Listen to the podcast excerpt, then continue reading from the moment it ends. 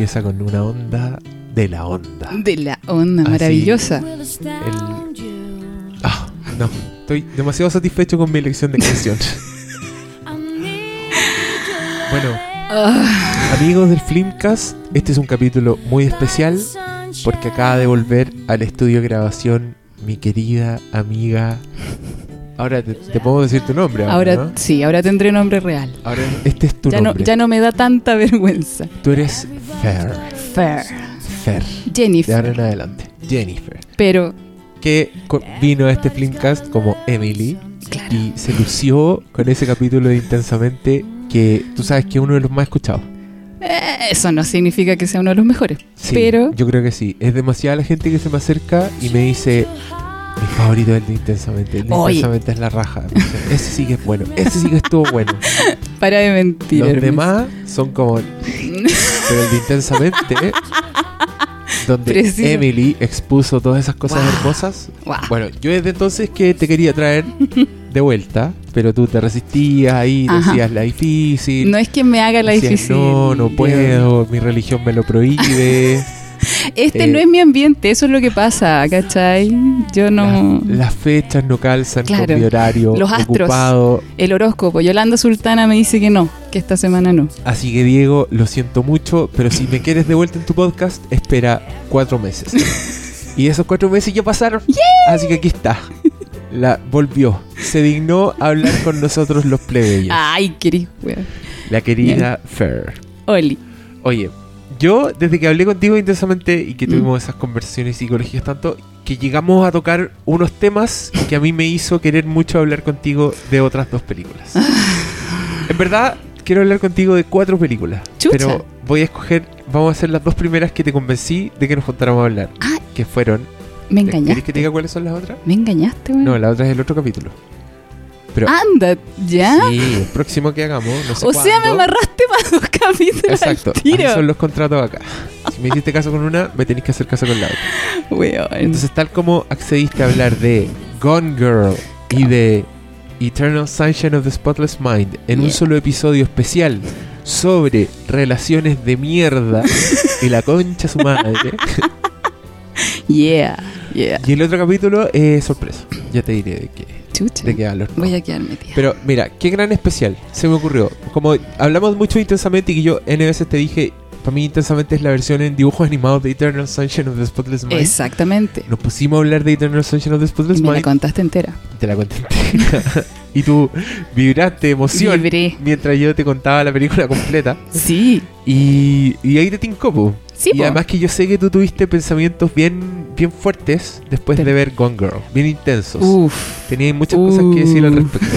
Sí. Incluso me dijiste algo así. Esto fue tu, tu veredicto. Me dijiste, tiene demasiadas cosas que son verdad. Incluso yo entiendo por qué ellos dos se quedan juntos al final. Precisamente. Eso me dijiste. He conocido casos así. Y ahí yo me dije, oh, tengo que hablar de Gone Girl. Pese a que hemos hecho dos podcasts ya de Gone Girl con la paloma. ¿En serio? Sí, uno con spoilers y otro sin spoilers. que hablábamos de David Fincher. Ahora voy a, por tercera vez, me siento a hablar de Gone Girl. Tengo que escuchar esos podcasts. Escúchalo. Y de todo lo que nos da esa película maravillosa. Maravillosa, maravillosa. Que Qué gente mujer. dice que es mala, pero que yo digo, ¿cómo? ¿En qué universo paralelo es mala esa película? No, no pueden, no pueden encontrar mala. Oye, voy a buscar música ad hoc para hablar de Pero la porfa, porfa, de- no tan corta vena. Diego, please. No, pues la- las bandas sonoras de las películas, creo yo Puta, que tenemos pero- que buscar. Como por ejemplo lo que se escucha en Gone Girl, todo Gone Girl. Que de verdad es un soundtrack que es más bien New Age que otra cosa. ¿no? Sí. Sí. Mm, Ahí está de fondo. ¿Viste? Ya empieza la inquietud de Gone Girl. ¿Qué pueden tener en común primero? Digámoslo. Eternal Sunshine of the Spotless Mind con Gone Girl. Chucha, que las dos hablan de relaciones de pareja. Ya. ¿Le echo un té? ¿Sí? Sí, ¿Sí? absolutamente. Mm, Las dos hablan. No. mm, No sé qué más pueden tener. Porque me, me- me puedo estar, me puedo contradecir después si digo como que otras. Porque te iba a decir, claro, Gone Girl es- son relaciones como un poquitito eh, ¿cómo se dice? Complementarias, pero en el sentido dependiente así a cagar, pues, ¿cachai? Donde lo- los de Eternal Sunshine of the Spotless Mind eh, se separan, no resulta la wea, y vuelven a juntarse, aunque saben que la wea no va a resultar. Y en Gone Sí. Girl pasa más o menos lo mismo, claro que a un nivel un poquitito más patológico. Sí, y no encontráis también que son las dos relaciones muy destructivas, de Es alguna que u otra forma. Sí, ¿sabes qué? Estaba pensando eso, pero por eso no lo quise decir, porque, weón, poner a, a la- a la pareja de, de Eterno Resplandor al mismo nivel que Gone Girl, no, wey. Pero No, es no que es son- lo mismo. Pero son destrucciones muy distintas, pero son destrucciones totales. ¿Cachai? Eso Weón. encuentro yo. Encuentro que las- en las dos películas, Jim. Carrey queda completamente hecho mierda. Sí. Queda devastado. Ujú. Y en Gone Girl también, pero en un nivel mucho más superficial, mucho más físico, mucho más de un weón golpeado, un weón humillado públicamente. ¿Cachai? Y Un encontré weón- que ese nivel es más superficial, Diego. Sí, po, porque es, es de afuera, po. El otro weón está destruido por dentro. El Ay, otro ¿vos weón, su alma el- está destrozada. Y el otro weón, en cambio, son más, son más weas físicas. Son más Pero, de- weón, ¿vos crees que Ben Affleck, no me acuerdo el nombre del, del personaje, ¿cachai? No estaba destrozado por dentro, no estaba Sí, cada pero célula de su alma, weón, entrelazada con esta mina. Obvio que sí, obvio que sí. Pero me refiero a que todas las a que esto se lo producen weas externas. Weas como ser un sospechoso de asesinato, como que te humillen públicamente, como Ah. que lleguen cosas de afuera hacia ti, ¿cachai? El otro weón es de dentro, el otro weón es porque está enamorado hasta las patas y se da cuenta de que esta weona lo borró de su, de su historial, que en este futuro es posible. Ajá. Y eso para el weón es. Es la, es la bloqueada de Facebook definitiva. Sí, Así, weón. es la weá que. Es la weá que tú veí, descubrí y te destruye, pero tan pico que el weón dice, ok, yo también te voy a borrar. Toma, culia. Y la weá, como está al revés, empezáis a ver primero las weas terribles, entonces tú estás ahí, sí, que se Sí, esta Maraca, la odio. Más encima hecho con un oficio, weón, por Mm. Michel Gondry, por los actores, que la weá, para mí, debe ser la película más realista en cuanto a las relaciones se refiere. ¿En serio? Es que yo veo a esos weones que están flojeando en la cama y es una weá tan real, Sí, weón. es tan cercano todo. Y ese dolor culeado, weón, de cuando termináis, yo me sentí impresionantemente identificada con el weón cuando llora en el auto, así. Esa- sí, po. Ese llanto así de Ese llanto que ya no, de ya no tenéis forma, exacto. weón, que estáis derretido en el suelo hecho pico. Y- entonces, Terrible. y la- claro, porque el weón empieza a borrar esas weas que son malas y que tú estás bacán ya que se borren a la vez reconociéndote, entonces ya con mucho dolor, pero ya llega un punto en que llegan al principio de la relación y ahí la wea es hermosa. O sea, no al principio, el punto de inflexión es cuando, bueno, para mí, cuando están ahí en las sábanas, ¿cachai? Y la mina le dice que es fea y la weá, ¿cachai? Y él, no, weón, erí... No, me- no me acuerdo bien cómo era, pero es como, erí hermosa, erí hermosa. Y ahí empieza como a ponerse bonita la weá, Sí. según yo. Sí, pues. ¿Cachai? Cuando llegan al punto y. y al final te dice que así son las relaciones. Exactamente. y te está diciendo que eso es inevitable. Entonces, esa weá destruye a Jim Carrey por completo. Porque los buenos después descubren que se borraron mutuamente y que tienen toda esta historia, pero así todos se gustan. Pero la escena en donde se ponen a escuchar las críticas que cada uno hacía del otro, oh, yo quedé palpico. Palpico. Porque es verdad, uno después piensa del ex lo peor. De esa persona que amaste, que era maravillosa. Pase nomás. ¿Cachai que el gato apestoso quiere ir a tomarse mi agua? Por eso está haciendo todo ese show. Ah, Por eso está caminando encima de todo, porque quiere meter la casa en mi vaso de agua. ¡Ya! ¡Sale! Get out. ¡Sale, Sofía! Borrémosla. ya, po, quiero llegar a algún punto. Ya, Ah, sigue. Ah, que tengo que llegar yo a algún punto. Acaba de decir que quieres llegar a un punto. Pero si eres tú el que me guía, Diego, yo aquí soy guiada por ti. Yo no tengo este oficio, no tengo idea cómo hacer esta weá. ya, pues, Dale. pero sigue, sigue entonces con, no sé, pues con esa idea. ¿Sabes Que está qué? súper buena. ¿Por qué, ¿Por qué crees tú que los de Eternal Sunshine igual quieren darle? Igual, Igual- quieren seguir. Tiene que, ¿por, qué son, ¿Por qué son tan cíclicas estas parejas? En las dos películas. Pero es que, puta, ¿sabes qué? Mi, mi visión acerca de las relaciones de pareja en, es- en este momento en mi vida, ¿cachai? Es bastante pesimista. Yo lo veo más bien como una adicción. No soy la primera que lo dice, ¿cachai? Pero lo veo como una adicción. Como que tú tuviste una relación pal pico, como el hoyo, pero, weón, querís, querís más. Querís más, ¿cachai? Onda, ay, buen alcohólico, ¿cachai? No, el trago me hace mal, pero ya lo perdoné. ¿Cachai? Querís más, querís más. ¿Por qué? Porque la weá tiene una parte rica que te hace olvidar toda tu mierda interior, ¿cachai? Todo el vacío culeado que tenías adentro y que no sabéis con qué chucha llenar. Y aparece una persona, ¿cachai? Y te lo llena un rato. Y te lo llena con cositas lindas y después empieza a llenártelo con mierda, ¿cachai? Y cuando ya es mucha la mierda, te separáis de eso, tratáis de curarte de la adicción. Y no, po. Y el síndrome de abstinencia es muy fuerte. po. Yo, yo creo, ¿sabes que No hay, hay, hay pocos dolores tan intensos como la ruptura con alguien, weón. En serio. Yo encuentro, tú no. Sí, ¿Cachai? absolutamente. ¿Cachai? Que es súper similar una adicción, como que te quitan una parte tuya. O sea, tú en, esa persona, weón, pusiste tanta energía, ¿cachai? Tanta líbido, como diría mi amiga psicoanalista. Eh, que es súper difícil, weón. Como ya después, fa, se te sale toda esa, esa carga de energía, ¿cachai? De líbido. Y cómo chucha llenáis ese vacío. Te sentís como que te quitaron, weón, el hígado, tus intestinos, que te quitaron una parte de adentro, que te arrancaron una parte de adentro. Entonces, ¿qué pasa, cachai? Que puta, aparece de nuevo la persona y es como, weón, lléname, lléname, por favor. Yo no sé si estoy muy de acuerdo con que estos cabros hayan vuelto en Eternal Sunshine. Pero están dispuestos a seguir adelante. Es como, ¿sabes que lo veo de manera similar a como te decía la última historia de Relatos Salvajes, cachai? Ah, mete, es- mete eso al, al, al baile. Pero sí, es exactamente lo mismo. Esa relación de mierda, ¿cachai? Donde los weones se odiaban, ¿cachai? Donde, puta, no funcionaba ni una mierda en esa relación, pero, ay, weón, ay, me calenté, ay, qué rico, volvamos. No, pues, weón. Ni también lo he visto caleta de veces. En la realidad. Sí, pues. O sea, imagínate que llega gente a mí generalmente con esos problemas, ¿cachai? Como, eh, no sé, pues, weón. Me acaban de quitar algo. Que yo quería mucho. Ñe, Ñe. Y es algo que igual me hacía mucho daño, pero que también me daba esto. Pero me daba esto. Estas subidas de azúcar. Que sabes que sí, weón. Somos capaces de hacer cada wea, ¿cachai? Con tal de llenar ese vacío de mierda que tenemos adentro. En vez de vivírnoslo. ¿Sabes que Yo creo que esa es la wea. porque siempre buscamos pareja, ¿cachai? Porque nos da mucho miedo estar con nosotros mismos. Adentro de nosotros, weón, de verdad que si tú te veís, te sentís, weón, estáis contigo mismo adentro, weón, estáis solo. Estáis más solo que la chucha. Y esa weá duele, weón. Esa weá da una pena profundicísima, ¿cachai?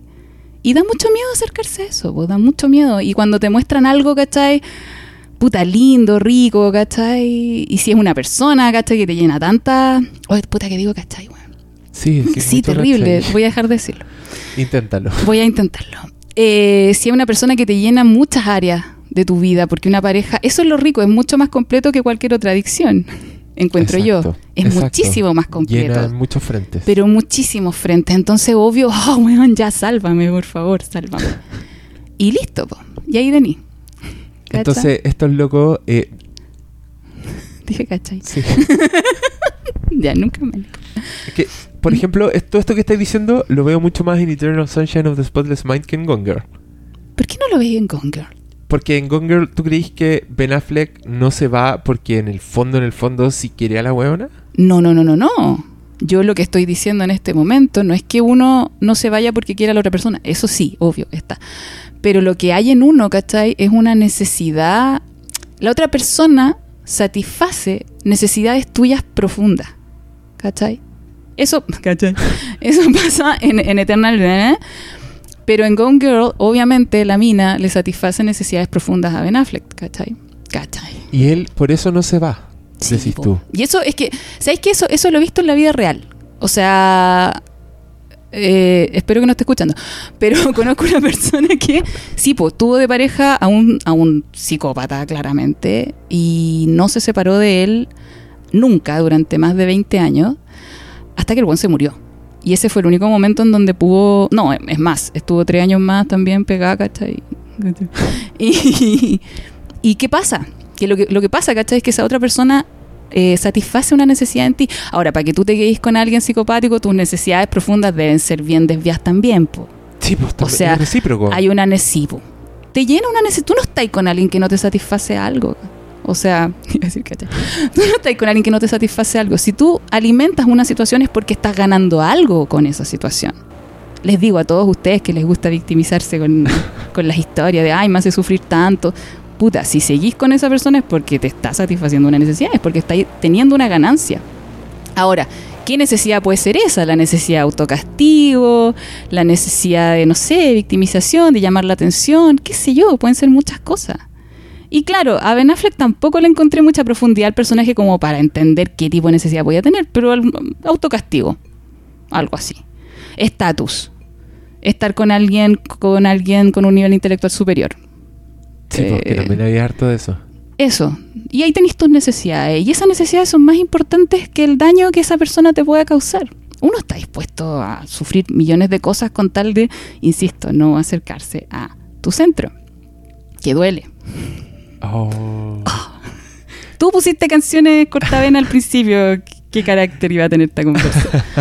Pero es que estas dos películas son bien cortavenas. Son bien terrible. cortavenas, yo creo que en Terrible. parte porque le ponen un espejo a la weá. Precisamente. Justo cuando tú estás ahí y te recuerdan lo fútil, lo condenado que está ahí. Y, Lo inútil que es tener pareja. y sí, pues te, te hace visible un montón de cosas que uno igual tiene sepultadas.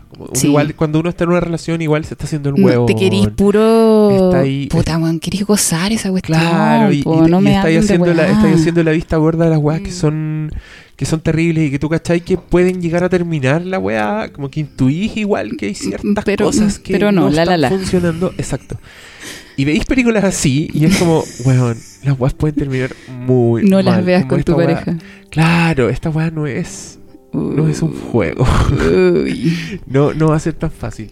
Y mm, yo, yo me sentí súper mal después de ver Gone Me sentía Pero, Además, que, claro, también hay, hay cosas de la biografía y Claro. un montón de weas, pero que tú proyectáis de alguna forma. Porque Sí. yo encuentro que la película en ese sentido es muy arquetípica. a ver, ¿en qué sentido? En el sentido de que eh, la mala, a la mala relación, como muchas weas que son metafóricas, en general las transforma en weas concretas. ¿Cómo qué? Por ejemplo, la falta de comunicación. Como, que, como la falta de comunicación que en el día a día son weas tontas. Ujú. pero que igual suman, separan, como que ponen distancia en las relaciones poco a poco. En esta película, la weona es como una, una falla de comunicación ella en sí misma, Ella, ¿cachai? ella lo es. Entonces, en ese sentido, claro, uno no ve la película diciendo, oh, weón, mi pareja es una psicópata que me quiere inculpar de asesinato porque lo único que quiere es que me condenen a la silla eléctrica. No, no es eso. Pero sí es como un recordatorio de las weas nocivas, tóxicas, y que más encima lo hace en un thriller que es más entretenido que la chucha. Oye, yo me entretuve muchísimo. Increíblemente bien actuado. Esa Pero- weona de Amazing Amy es la cagada. Weón, esa mina, bueno, esa mina es un arquetipo de varias cosas, de la manipulación, del engaño, de varias weas. Es- Esta mina la lleva como un extremo, pero eh, tienen, tenéis razón. A mí no me ha tocado estar con una mina así, ¿eh? pero, pero hay una especie de identificación. en- a mí me pasó, ¿cachai? Con la, ¿cachai? Con la víctima, con, el, con este tontito. Con Ben Affleck. ¿Por qué es Sí. tantito?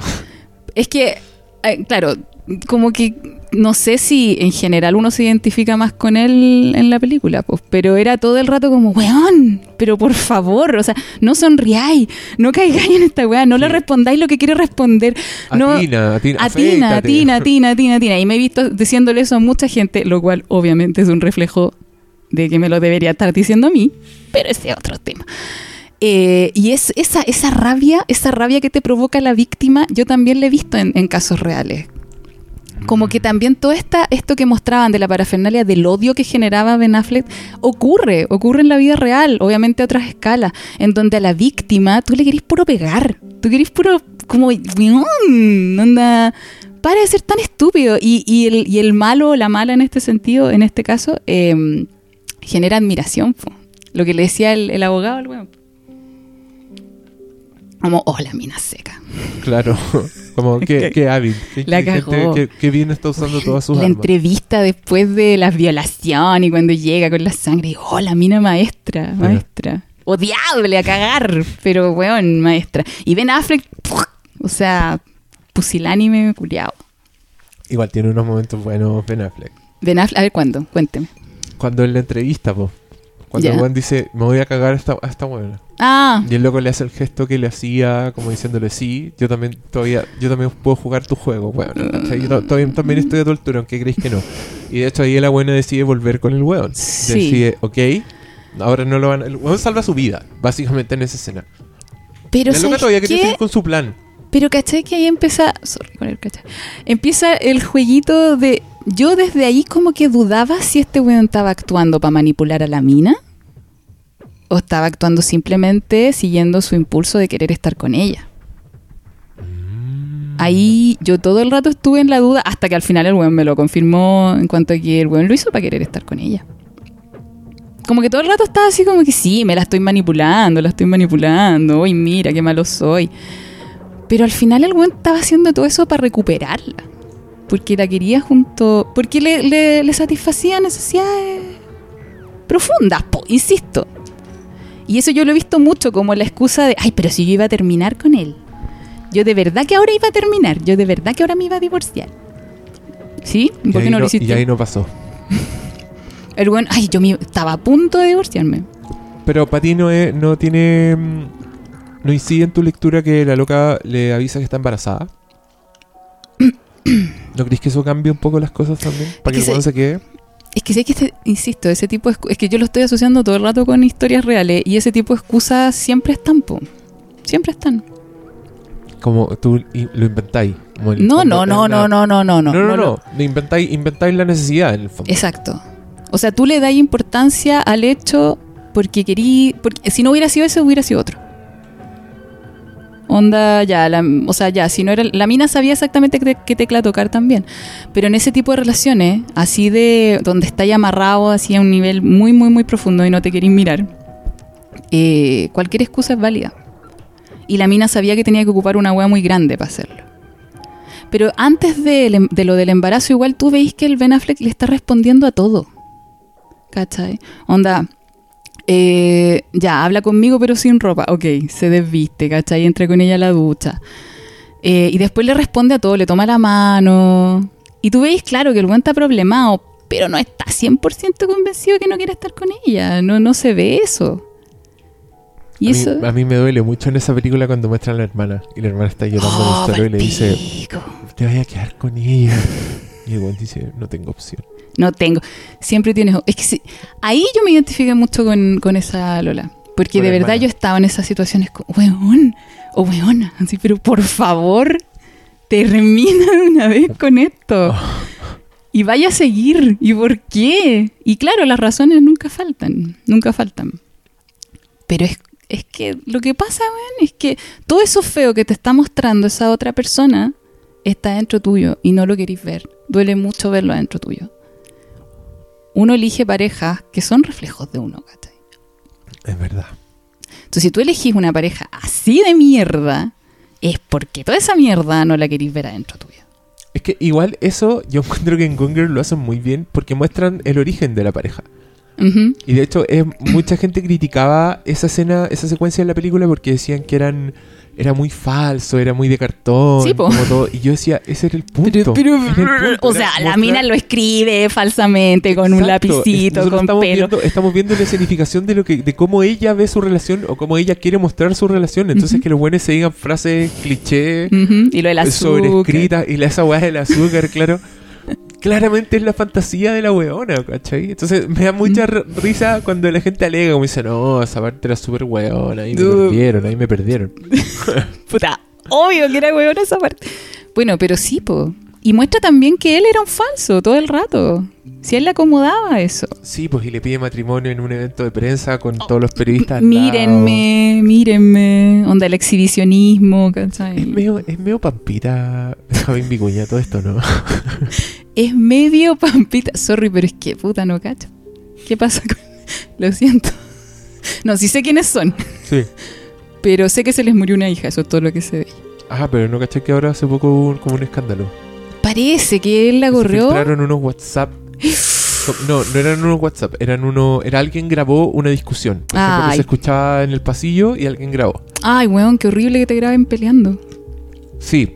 Y Pampita es muy digna en, eso- en esos audios. Como ver. dice, yo te traté como un rey. Pregúntale a cualquiera. Yo te traté como un rey. Pero ahí tú decís, pregúntale a cualquiera. O sea, Claro. como que igual no importa Es lo que los demás imagen. ven. Claro, como que ahí Pero obvio si es modelo, po. Y también había rumores de que ella había filtrado esas cosas. Y toda esa weá es muy Gone Girl. sí, porque los Oh. weones se ponían de acuerdo antes, ¿cachai? ¿Cómo sabéis tú si Pampita no está con Benjamín Vicuña diciéndole, ya weón, ahora tenés que llorar y durante dos meses no me podías hablar. Pero después de esos dos meses sí me vas a hablar. ¿Te cachai? Onda, si ahora vuelven y es mediático, es porque es así la wea. De más. Weón. Y no creo que esa sea la única relación que así. Yo creo que hay muchas de estas weas que andan, estos faranduleros, Sí. que son acordadas. Bueno, es obvio, po, obvio. Y también esta película yo creo que se hace un poco para denunciar eso, pero. Ni. El tema, El tema. el tema, es que es una relación de pareja donde ambos ganan. Mm. Esa wea es así siempre, ¿cachai? Aunque uno sea la víctima, que sufre, que queda amarrado, que, ay, ahora estoy amarrado con una guagua y la weá. Pero que algo estáis ganando. Esa es la pregunta que hay que hacerse cuando uno tiene una relación así, ¿cachai? ¿Qué estáis ganando con esta weá? Sufro, sufro, puta pataleo, me quejo con mis amigos, lloro. Pero ¿por qué ahí, po? ¿Qué me está dando esta persona que yo necesito? Y esa, y esa wea raramente no se hace consciente. No, no es nada raro que no se haga consciente. Mm. Si son weas que no queréis ver. No quiero hablar de casos reales, Diego, por favor. Pero puedes decir que son casos teóricos de libro. por Teori- claro, yo una vez leí en un leí libro. en un libro A ver, da cuenta. el. Julito se cagó a la pepita. no, pero no es la pepita que yo conozco, por si acaso. Sí, pero no, casos de libro, sí. Precisamente. En fin. Pero el nivel de... Es que mira, a mí eso me llama mucho la atención de estas dos películas como... Como te dije antes, el nivel de destrucción al que se llega. Pero Esa no, weá apela un poco a nuestro lado cebolla, así como pero de no ver... sentís que la mayoría de las relaciones de pareja nos dejan así. ¿No creéis que es como, ya, Gone Girl, ok. Pero en Eterno Resplandor yo creo que, o sea, la mayoría de nosotros hemos pasado por una relación de pareja así, no con esas mismas características, pero quedamos así de destrozados, pensamos esas mierdas de nuestros exes, Mm. recordamos lo bonito y nos enamoramos de nuevo y, y todo, pero es así un poco. Yo Mm. con la mayoría de las relaciones de pareja que conozco son así. Han sido así en algún momento, así de destructivas. Porque ¿qué pasa? Yo creo que lo que, te, lo que a uno le pasa en una relación de pareja es que proyectan el otro, primero proyectáis todo lo bonito, todo lo bacán, después proyectáis todo lo que no queréis ver en ti. Y el otro pasa a ser el weón flojo, el weón infiel, el weón, etcétera, etcétera, etcétera, etcétera. Todas las weas que no te gusta ver en ti. Y ahí la wea se empieza a ir a la cresta, mientras tú no aceptís esas weas en ti, cosa que quien chucha hace, la wea se va a empezar a ir a la chucha. ¿Y, y, y qué se puede hacer entonces? Ya te dije ¿Qué que hago? estoy en una postura muy pesimista respecto a las relaciones de Ya, pareja. pero ponte tú, esas cosas son trabajables. Onda, ¿Hay alguna manera de mantener como una armonía? Todo es, que a mí me- trabajable. A mí me dio risa porque yo me acuerdo cuando te comenté la película, el corto de, de Relato Salvaje. Ya. Yo te dije, pero bueno, así es el amor. y tú te indignaste. Sí. Y tú me dijiste, no, po, así no es el amor, weón. ¿Cómo que el amor es así? Y yo te decía, pero ¿cómo una relación ideal? Me, y te pregunté a ti, entonces, ¿cómo una relación ideal? Y tú me dijiste, una relación donde no hay problemas. O sea, sí, po. donde no hay roces por nada. Y yo decía, esa weá es imposible. es que una relación ideal es imposible. Y yo te digo, ¿existe alguien así? Yo te, yo te dije, ¿conocí Mira. a alguien así? Y claro, igual uno siempre escucha la historia de no, ellos llevan 50 años de matrimonio y se, Se aman. Ahí parecen pololos. es la correa por debajo, pero da lo mismo. Claro, No. y tú no tenías idea del nivel de... de cochina que hay ahí. Oh, y ese, el absceso ahí puede estar, pero... Mira, yo te puedo decir que dentro de todos mis conocidos y antepasados y familiares y todas las personas que he podido llegar a conocer así, más o menos cercanamente, casos que conozco, conozco una pareja, una, que yo te podría decir sí, sí, bueno, bacán. Y esa pareja ha pasado por crisis enormes, enormes, en donde igual han dudado acerca de si vivir juntos, o sea, de, de- de si seguir juntos. Y llevan muchos años juntos, ya en 15 años. Y los primeros años fueron mucho de ocultar weá. Oh. De ocultar, de que uno, y, y como que uno, uno, y cedían, y cedían, y cedían, hasta que esas weas empezaron a explotar y salieron. Y claro, ya llevaban tanto tiempo juntos que, bueno, no vamos a tirar esta wea por la borda por esto. Pero de que estuvieran así, bien, bien brígidamente críticos, lo estuvieron. Si las relaciones ideales no existen, weón.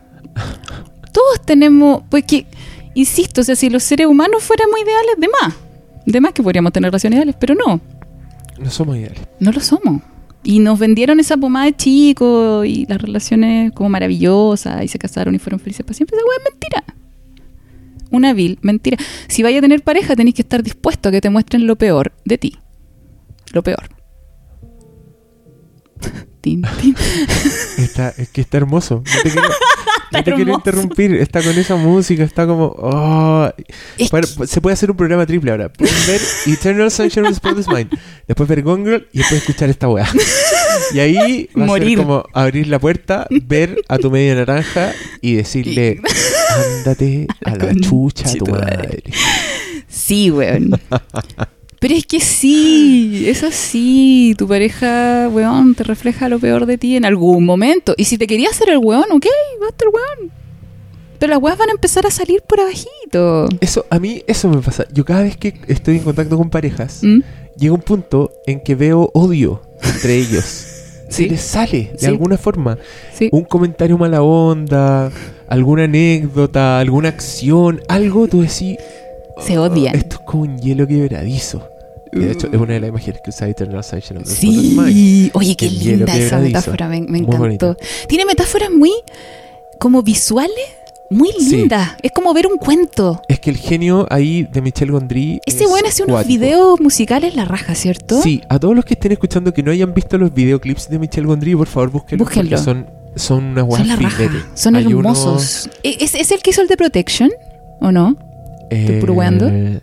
El del edificio. ¿Ese? Sí, ese weón es una toma. Oh, conche tu madre. Entrando por todas partes y con muchos trucos para simular gravedad, porque de repente hay gente acostada Sí, en las paredes. es muy lindo. Él hace muchos esos trucos que en esta película los luce en las escenas que transcurren en la mente. Cuando son chicos, sí. Claro, porque se empiezan a borrar las weás, ¿cachai? Oh, y usa cuando se como esas empiezan a, técnicas muy a desmoronar. para Oh, hacerlo. maravilloso. Sí, es muy bonito y usa la luz y, y unos planos largos también en que personajes... Es que el loco, ponte tu raya con los magos, Michel Ya. Gondry. Le encantan los trucos, como... Entonces el loco es casi medio... George Méliès, el primero, el que jugaba, el que hizo el viaje a la luna, ponte tú, que era un fanático de los efectos Mm. especiales. Esto, eso le gusta hacer a este weón.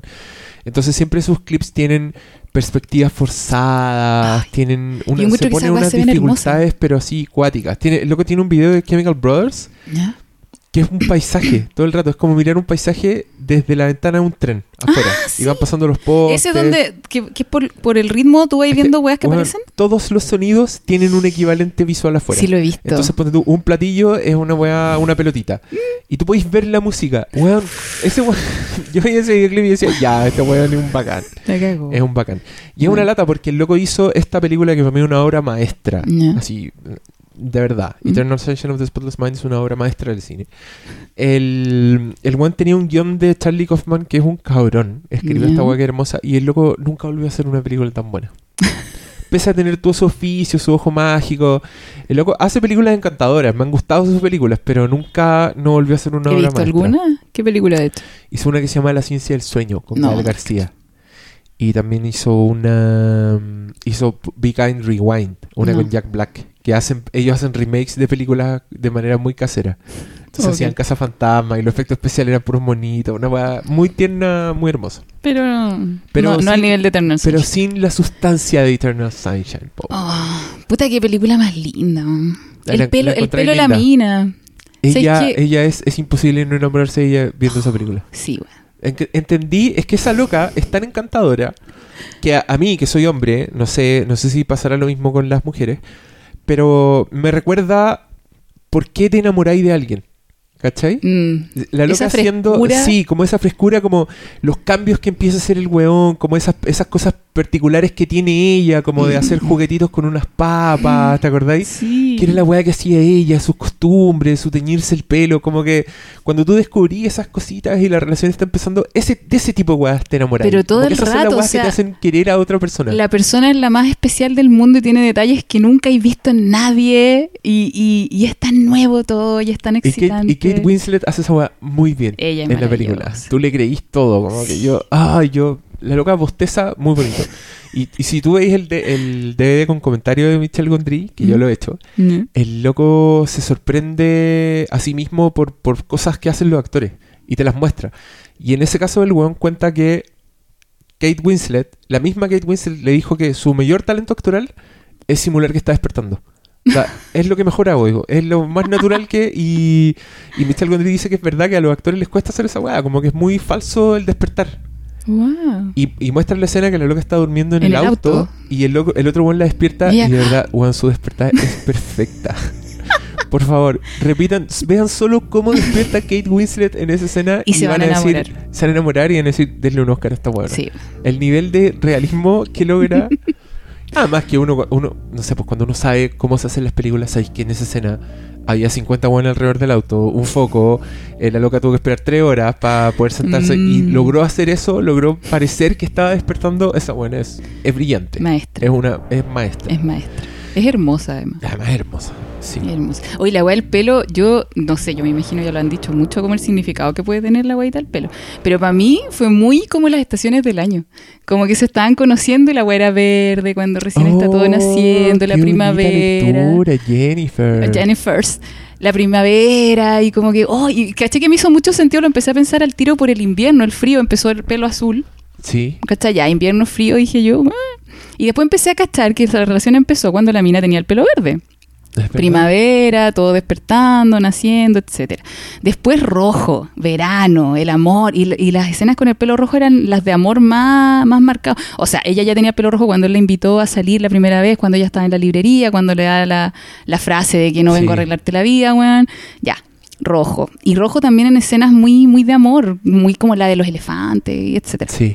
Después naranjo, el otoño, cuando ya todo se empieza a ir a la cresta, que son las primeras escenas que vemos, donde ya están peleando, donde ya todo empieza a marchitarse, digamos así, como en el otoño.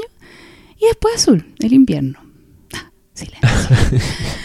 donde todo está en silencio, donde todo está incubándose, donde, claro, podría nacer de nuevo algo o podría no nacer, etcétera. Me Sí, encantó po. eso. Sentí que esa era como la... Bueno, la mía, pues, pero... No, como que me verdad. hizo mucho sentido eso. Es verdad, oye, esas secuencias son terribles cuando los buenos iban a comer y no hablaban. Porque cuando ya llegáis a ese momento. Nos convertimos en esas parejas que Sí. odiábamos, Y que dábamos pena. Lo verbalizan muy bien, además. Y después de eso tienen una discusión así muy rancia, como que cuando están los ánimos caldeados y discutís por cualquier weá. y lo que decís no tiene ningún sentido. Y decir lo peor que podéis decir. Sí, y qué dolor. Eso, ah, esa Pero- escena a mí me, me duele. Como que no, no podría verla de nuevo. De hecho, no la vi de nuevo. ¿En este serio? podcast. A ver, pero ¿cuál? ¿De cuál pelea? Eternal Sunshine. No, pues, pero... No, la no, película el entera. sí, como ah, la película eso. entera no la podría ver de nuevo. No, no la he visto de nuevo. En mucho tiempo. ¿En serio? Yo tengo miedo. Pero, Diego, necesitas acercarte a esa parte tuya. Es que tú sabes que hay algunas películas que me hacen daño real. Yo sé que suena. Físico. Sí, yo sé que suena exagerado, pero hay algunas películas que yo no soporto. No las soporto, porque me duelen demasiado. Y, y la otra con la que me pasa es inteligencia artificial. ¿Por qué? Porque encuentro que la soledad de esa película es abrumadora. Y hay unos momentos en que esos personajes están tan solos que me duele en el alma y no puedo terminar de ver la película. La tuve que parar. Estaba demasiado. est- Mi guata estaba atenazada, lo estaba pasando pésimo. Pero, Diego, ¿cachai? Que precisamente esa soledad la que te dije desde el Eso es lo que principio. tú estás diciendo. Sí, po, Por es esa- eso. Por esa weá, yo me busco pareja. Eso me estás diciendo. Precisamente. Pero hemos encontrado el meollo del asunto. O sea que solo yo tengo que atreverme a ver esa película y voy a estar listo. Listo. O, o vas a morir. con mi soledad. O, o vas a morir. O Esa a- es la otra opción. No, pero. ¿cómo? De dolor. ¿Cómo me da- emocional. o puedes tú- caer en una psicosis. de También hay peligros ¿Y tú- siempre. ¿Y tú, me deseas que yo muera? No, de no, no, shock. no, no. Es un shock como. ¿Cómo se dice? ¿Qué? Un shock. Anafiláctico, ¿qué? Sí, eso. No, pues, pero es ese, ese es el, esa, esa es la wea que yo te digo que no nos gusta ver en nosotros. Y la compartimos como especie, y todos tenemos ese vacío culiado dentro. Esa soledad. Todos nacimos siendo arrancados del interior del útero, por lo tanto, hay una sensación de. Eh, ¿cómo, ¿Cómo decirlo? Porque es más que decís- soledad, es decís de que la- es ¿Tú decís de. que la violencia del parto nos caga un poco? Yo digo, mm, no sé. No sé, no, sé, no sé entonces si lo plantearía estáis- así. ¿Estáis de acuerdo con, entonces con esos señores que tienen las guaguas en los jacuzzi? Esos jacuzzi Ah, no, no, yo me refiero. guagua- No, no, no, no, no. Me refiero al hecho de nacer. Ah, ya. Onda, si naciste en una piscina temperada con Da lo mismo, igual te- chamanes igual te cantando alrededor, claro, igual Sí. saliste de luz. Eso, me refiero Sí. al hecho de nacer. Es verdad. Onda, de que estáis solo. solo a cagar, separado del todo. Y eso lo puedes llenar con religión, con tatita Dios, con una pareja, con el alcohol, con tus hobbies, con muchas cosas. De eso se trata la vida, de escapar de uno Este mismo. es el capítulo más doloroso que he grabado. ¿Tú qué Bueno, hiciste? Yo creo que este es el capítulo final. Yo creo que mataste, si mataste el Flimcast. Se acabó. Soy maestra. The End. Como el final más negro que de Sopranos. así. Maten a esta weona amarga. No, pues sí, lo, de verdad que pienso eso. Pero ¿sabes qué? Siento que se nos hace aterrador, que no nos gusta y todo, pero siento que acercarte a tu sombra, que sería eso, es una de las cosas más enriquecedoras de tu vida. Eh, de verdad. Dale, dale. Desarrolla. Es que ya Pero es metiste, que, el ¿qué concepto, metiste el concepto sombra. Ahora tenéis que hablar de eso. Ay, bueno, Sí. Tatita Jung decía. No, pero la sombra, digamos. ¿Julio eh, Jung? Julio. Precisamente, yo lo admiro, yo admiro su obra. No, pues, eh, Carlitos Gustavo decía, eh, bueno, acuñó muchos conceptos que a mí en lo personal me hacen muchísimo sentido.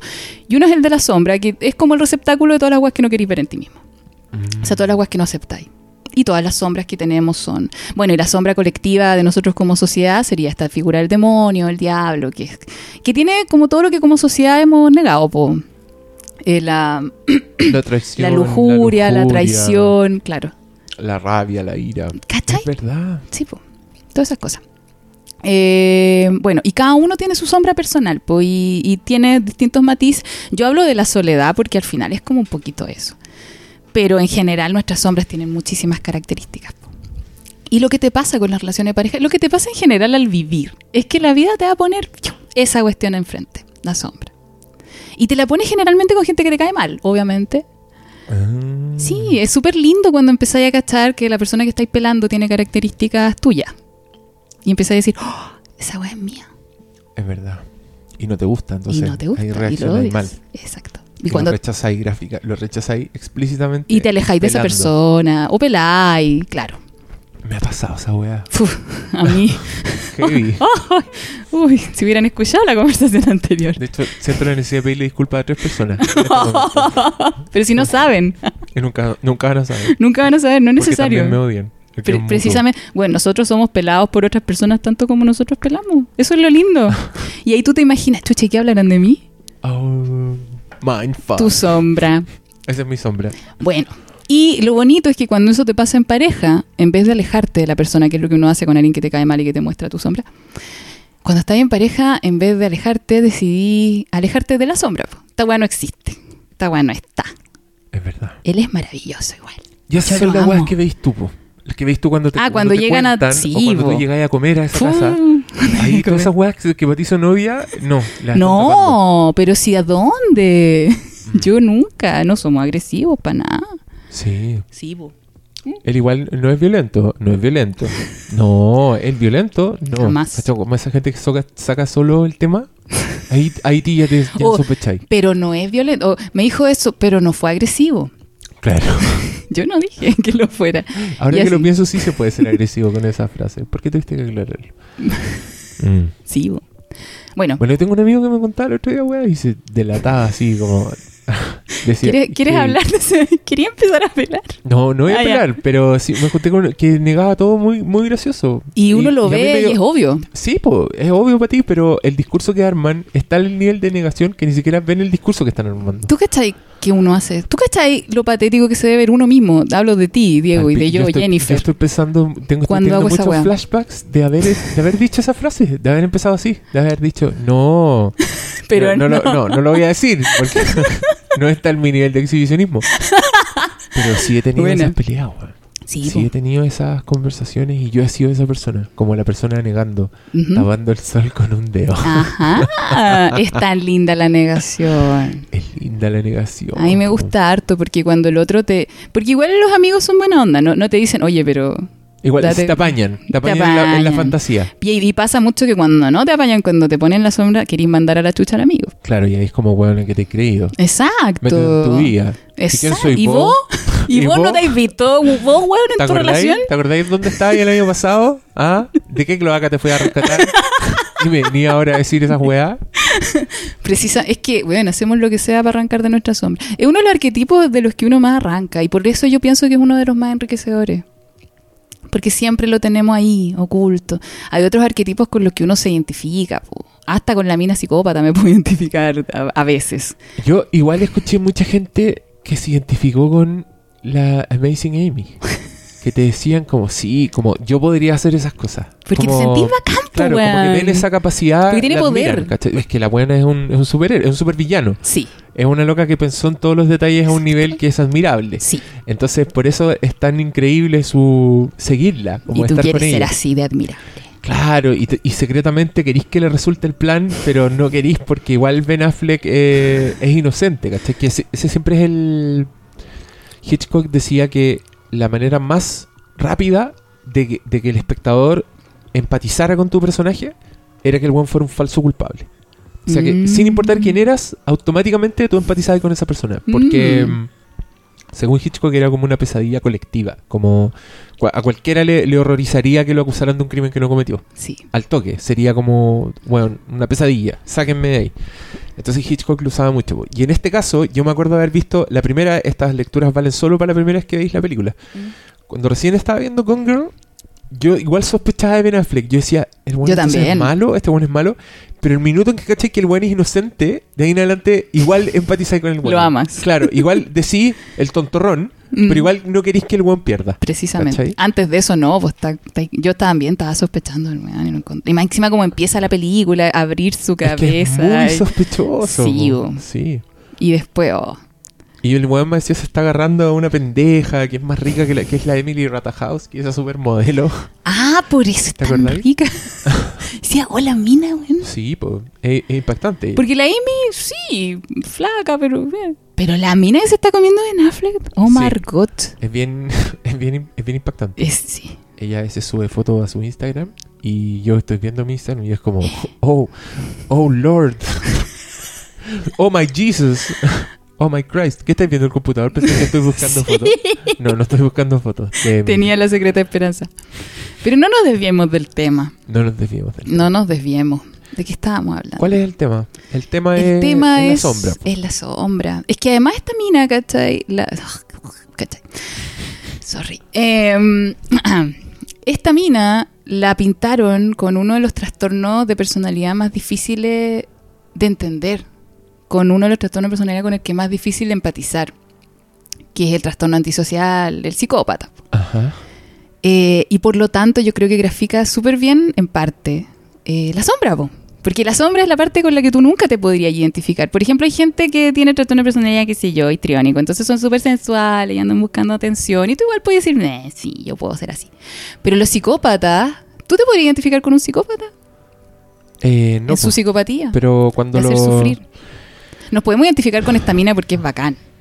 Es que, claro, es que siempre estaba pensando en eso, en la ficción, que siempre que hay Mm. personajes que son psicópatas, de alguna forma hacen que tú los admires Oye, o, y que quieras estar con ellos, como por ejemplo Dexter, que Dexter era este psicópata que era un asesino en serie. Mm, pero bueno. mataba a los malos. Claro.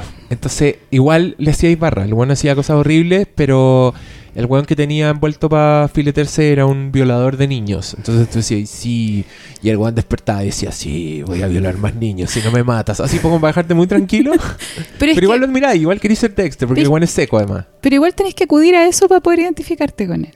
Identifícate con esa parte poco empática. Imagínate así una persona psicópata que no tiene ningún miramiento con quemar un gatito porque le importa una raja si el weón está sufriendo.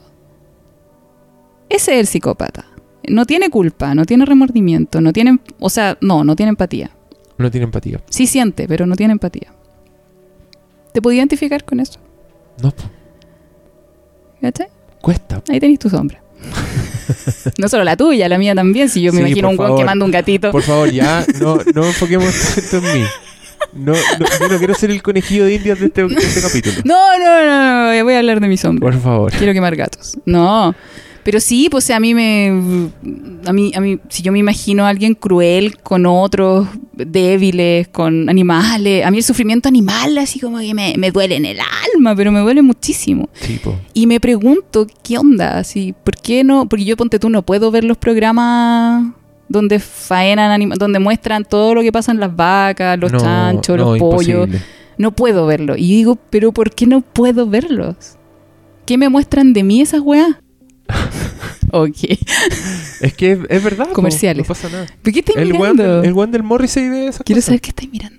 De alguna u otra forma. Yo creo que estas Siendo dos de películas- géneros muy distintos y tocando fibras muy distintas, te muestran eso al final. po. Y por eso son las, las películas rompehogares que le digo yo. Hay algunas películas que si tú las ves en pareja, es muy incómodo. A ver, ¿hay es otra? y que no queréis ver en pareja. Sí, yo he identificado varias. Cuéntate. Closer. Ya, no es la he de visto. ellas. Closer es una película donde son cuatro personajes, basada en una obra de teatro. em, y durante la historia, esos cuatro se meten todos con todos. Ya. Porque, y, y grupo, combinación de parejas A descubre que weón es infiel con la combinación de pareja B. Entonces después el weón despechado va a buscar a la otra mina, como que trata algo. Después el weón vuelve con la mina, pero la mina no se olvida del otro weón. Y el otro weón se pone celoso, ¿cachai? Y todas las discusiones son muy elocuentes. Y como es una obra de teatro, los weones articulan perfectamente todos sus sentimientos. Pero es muy fuerte. Y tiene una escena, ponte tú, que para mí es la más... Es la más insoportable de Closer, porque es la, la que te suena más, más verdad. Que es que este weón em, llega a la mina desde un viaje y el loco le confiesa que se metió con una prostituta. Ok.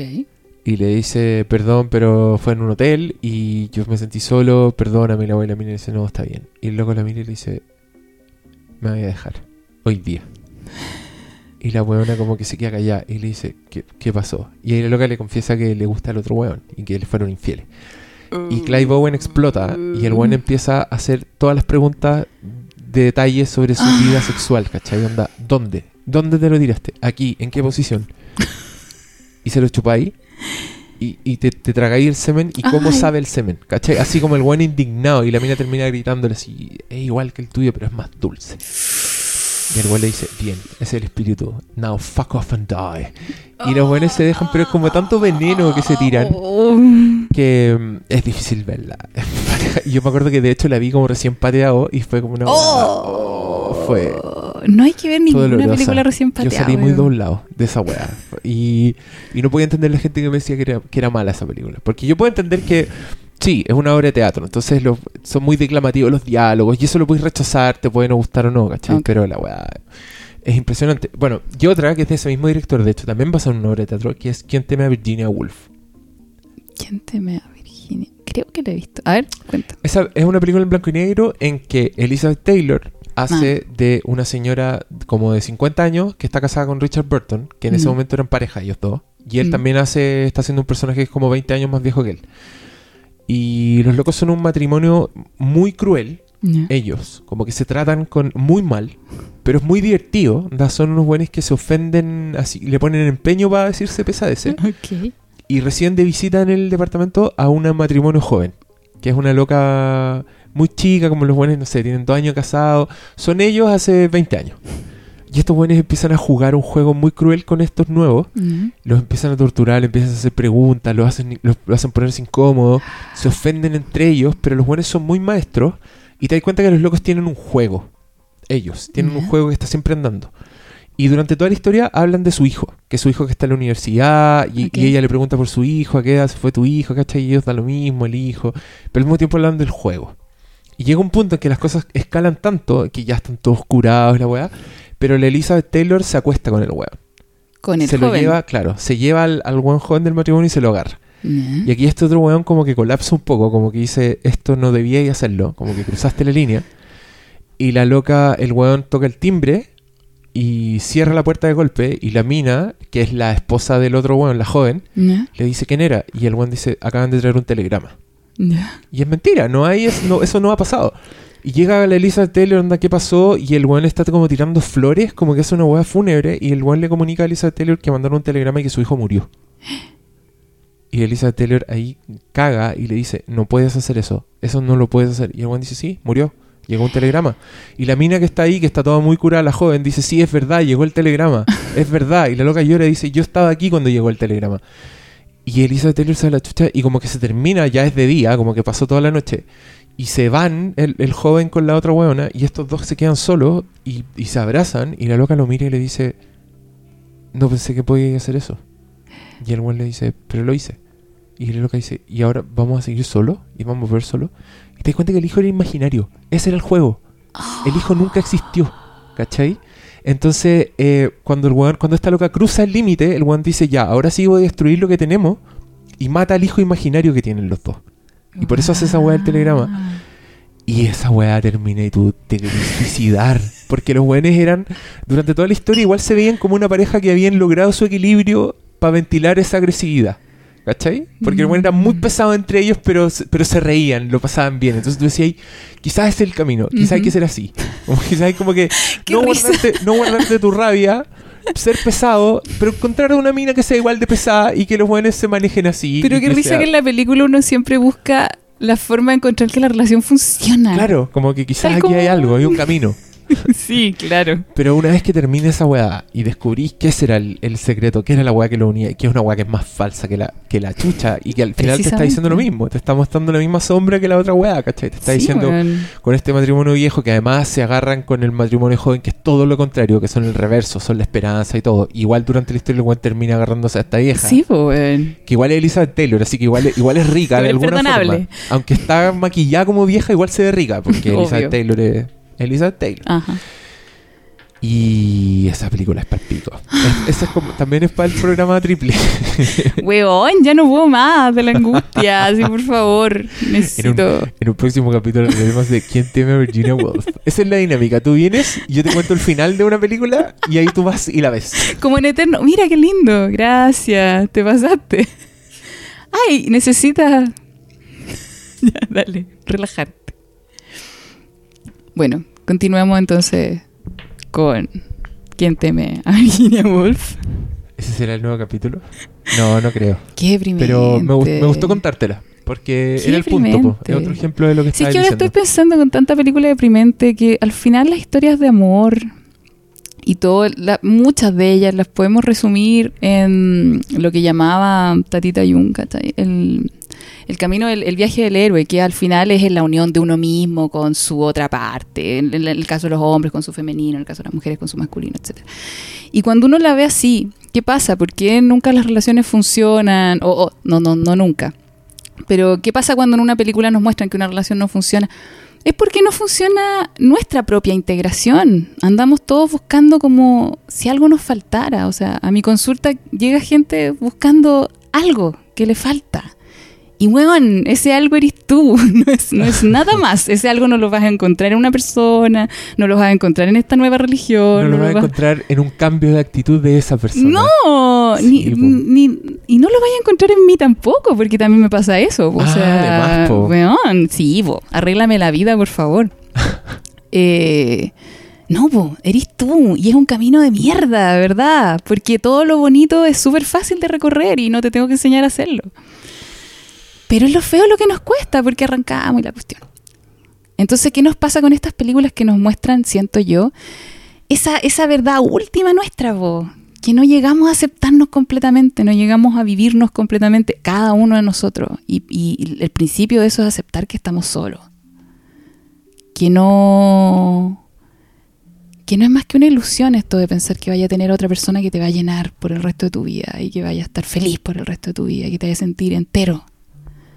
No te vayas a sentir entero por otra persona. Tenés que, o sea, es como obvio. Te vas a sentir entero cuando tú te sentido entero, cuando toda esa cochinada que se te va a mostrar a lo largo de tu vida la aceptís dentro tuyo, la viváis. Me deprimí, man.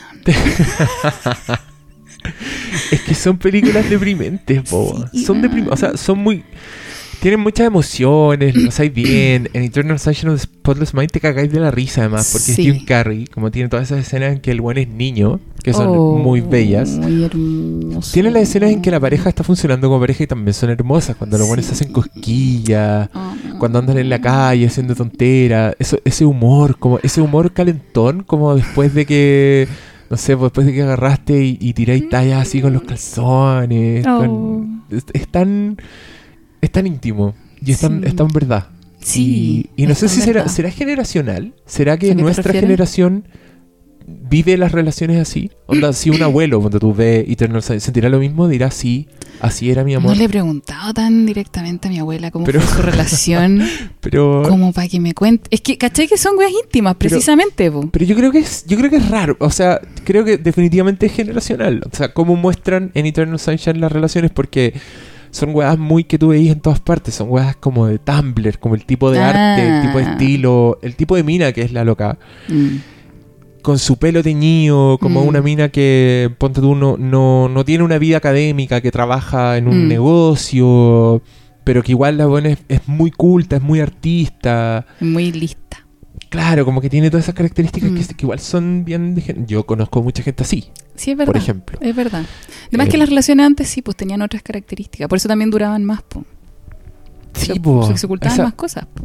Es que esa wea es heavy, Sí, es muy heavy. Todo creo- lo, que, todo lo que ocultaba ahí como con Mm. el modelo antiguo. sí, sí. El modelo ese del señor proveedor que desaparece. Ahora, claro, nosotros lo vemos desde afuera, no sé, por eso te digo, no, no le he preguntado a mi abuela, no, quizás qué imagen tienen ellos de la- del tipo de relaciones de su generación, quizás es diferente, no sé.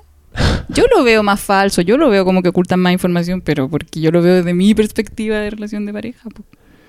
Pero igual era, era más simple porque tenía obstáculos muy drásticos. Entonces, por ¿a qué voy con eso? A que si te querías culiar a una mina en esa época, te Mm. tenías que casar. Mm, ¿Cachai? Entonces esas cosas también Mm. definían un poco la- las relaciones, porque te casado de la casa. Al final conocíais al weón durante la vida, y además que te enamoráis durante la vida, además que el weón con el que te casaste solo para irte a tu casa y poder culiar. o que el weón te Resultó abusaba. ser que, que era la, la gran, lo que más pasaba, me imagino yo. ¿Qué cosa? Eso, pues que resultaba que te casabas con un weón que no era nada, ¿cachai? Que era un weón que te hacía mal, que era Exacto, un weón... po. y lo mantenía ahí toda tu vida y no sé, nuestros padres como que en general, o si no están separados, están en unas relaciones que yo al menos, ¿cachai? Digo, "Eh, no me gustaría estar ahí, onda preferiría haber terminado. Y en general ahora las relaciones como que duran menos, po. Sí, pues. porque somos más sinceros, creo yo. Nos damos más cuenta de las cosas. ¿Alguna hueá te iba a decir? Ah, respecto a la historia, ¿no? ¿Qué? Que cuando uno es niño, que esa, esa es típica, que mostraban de, lo- de los dos como weas súper, eh, como de no sentirse mirado cuando niños, como de sentirse solo, de querer que el otro lo mire, que al final es lo mismo que te pasa con la relación de pareja. po. Uno siempre como en las relaciones de pareja replica un poco la, la historia la historia que tú tenés con tus padres y esta, y esta cabra que se sentía fea, que se sentía poco, como poco deseable cuando era chica que quería cambiar, que no quería ser ella. Y lo mismo replica en su relación con el Jim Carrey. Es verdad. Perdón, con el Joel. Es verdad. Y el Joel que se sentía solo, que no se sentía mirado, que no se sentía como contenido. Y después también... Joel es palpico y tiene una escena en que dice, eh, ¿por qué me enamoro de todas las mujeres que me prestan el mínimo de Ah. atención? ¿Cachai? Y al final es porque es chiquitito, ¿no? Sí, pues. Y así se recordaba después, lo estaban bañando en el lavaplato. Oh, Es bonita esa escena. Es bonita. Y el agua, las Sí. emociones. Qué, qué bonita la vida mental que inventó Michel Gondry. ¿Cierto? Como que le dio un look, le dio un estilo, uno- una paleta de colores muy variada. Hermosa. Y. Y es filete, como muestra eso. La escena en que hablaban los niños. Mostraban Ya. a los niños, pero hablaban. ¿Los, los encima. malos? ¿Los, los niños Claro, pesados? lo- y lo otro. No, cuando ellos iban caminando eran niñitos, ¿Ya? pero las voces eran de Eran de ellos dos Jim Carrey, adultos. Claro, como diciendo, ven Joel, yo te voy a cuidar. No, estoy enojado. y que, tú, eso lo hicieron en vivo. Lo hicieron Ah. mientras el ponía la cámara y estaba filmando a los locos. Jim Carrey estaba atrás con un micrófono y estaban inventando a medida que Ay, lo los niñitos actuaban Sí. espontáneamente. Sí. Entonces, Gondry hace ese tipo de. Y eso se nota. Tú ves la película y se nota la frescura, se nota que, que lo están inventando. Y el juego ¿cachai? nuevo de los niños de matarse. Sí, y te voy a dejar tapado. esa weá. Y te lleva un poco Wow. infancia en eso. Y, y es muy inteligente porque, claro, pues, la misma película conecta la relación a la infancia. Sí, po. Qué buena. No me había dado cuenta de esa weá. Es que- Está muy buena la relación. Sí, pues, que la película es como una chica, como que ellos dicen, ya, para que no nos borren, tenemos que irnos a, lo- a los recuerdos más viejos de... Claro, donde no más- estabas tú. Claro, los más recónditos, donde Ujú. no, no, no, no te van a encontrar. Y eso resulta que es la infancia, pero no es coincidencia. No, po. No es coincidencia. Nah. Parece una choreza de ciencia ficción, pero Sí, es para conectarlo, pues para mostrar. De hecho, ella no estaba, pero igual le pone la voz a la niñita. sí. po. Porque tú haces eso al final. La primera que te gustó, igual se transforma en el. En el como- modelo. Exacto, de alguna forma. yo creo Oh, que. ya no, ya no puedo más de depresión. Nos vamos a quedar. eh, Dime, por sin favor, películas. que Tenemos esto ya- Sí, no, esto ya. Por esto ya ter- favor. terminó. Gracias. Así que despidámonos. Oye, ¿tú quieres.? yo no sé si alguien tendrá el interés de buscar después de este podcast. No a creo, Jennifer, no creo. Yo creo que no. Sus servicios profesionales como psicóloga están Si quiere disponibles. deprimirse, Si Más. quiere, eh, sí. Si quiere alguien que le enseñe Sí. dónde está la luz. Pero, por Pero favor, primero- tenga claro que esta persona le va a mostrar dónde está la luz. Usted tiene que ir a la luz. No espere que esta persona lo lleve a la luz. y un Entonces, camino espinoso. Pero yo entonces, acompaño. busquen a Jennifer. ¿Dónde? Que te escriban, pues. Ya, po. Si es que alguien, quiere. si alguien quiere. a- si es que alguien quiere deprimirse mucho para después no, ser muy, muy hacerse- feliz. Hacerse una terapia con la Jennifer, ir a contarle sus problemas, aunque sea un, un diagnóstico. Aunque ustedes crean, si ustedes creen que no lo necesitan, pero igual tienen cosas que les molestan, igual vayan y conversen una vez con la Jennifer. Y En porque ella terapia les, soy más ella les va a decir, les va, ella les va a decir cosas muy, muy Música. es que es la música alegre de Eternal Sunshine of the Spotless Mind, pues y se llama Light and Day, Reach for the Sun. Es. Ay, qué Al- levantar la mano y alcanzar el sol. Qué hermoso. Si usted quiere alcanzar el sol, escríbele. Da- ya, pues da tu mail. Ah, perdón, perdón. fb corta sanmartin arroba gmail.com. F, F de corta B corta es mi apellido. San Martín San arroba gmail.com. Yes. Ahí toman la hora, hacen las consultas pertinentes. O me pueden putear también. Porque si, si odiaron el podcast me lo pueden decir. Yo soy fuerte, mi No, sombra. Si, si, si lo, Puedo odian, verla. si odian el podcast es porque están proyectando su sombra. Ah, la wea buena. Claro, Esa salida no es muy buena. Pero Eres tú yo- el que proyecta tu sombra en Yo mí. aprendo. Yo aprendo en este podcast. Yo me voy un hueón cambiado. Igual que todos los que escucharon este capítulo, estoy seguro. Crecemos. Así que ya saben, busquen a la Fair porque es If you want. very good, very good professional psychologist. Eso por si hay alguien que, que también esté escuchando este English. podcast, claro, y que no haya entendido el español, pero haya claro. escuchado una hora de podcast para llegar a esta parte, para Y esa persona y, y esta es la única parte que entiende. Ya, escriban fb corta san martín gmail.com. FB, Sam. En Ya, fin. muchas gracias por venir. Muchas gracias. Te quiero mucho. A ti. Gracias por tus observaciones. y reach for the sun. Yes. Alcanza el sol. Yes. Chao, cabros. Thank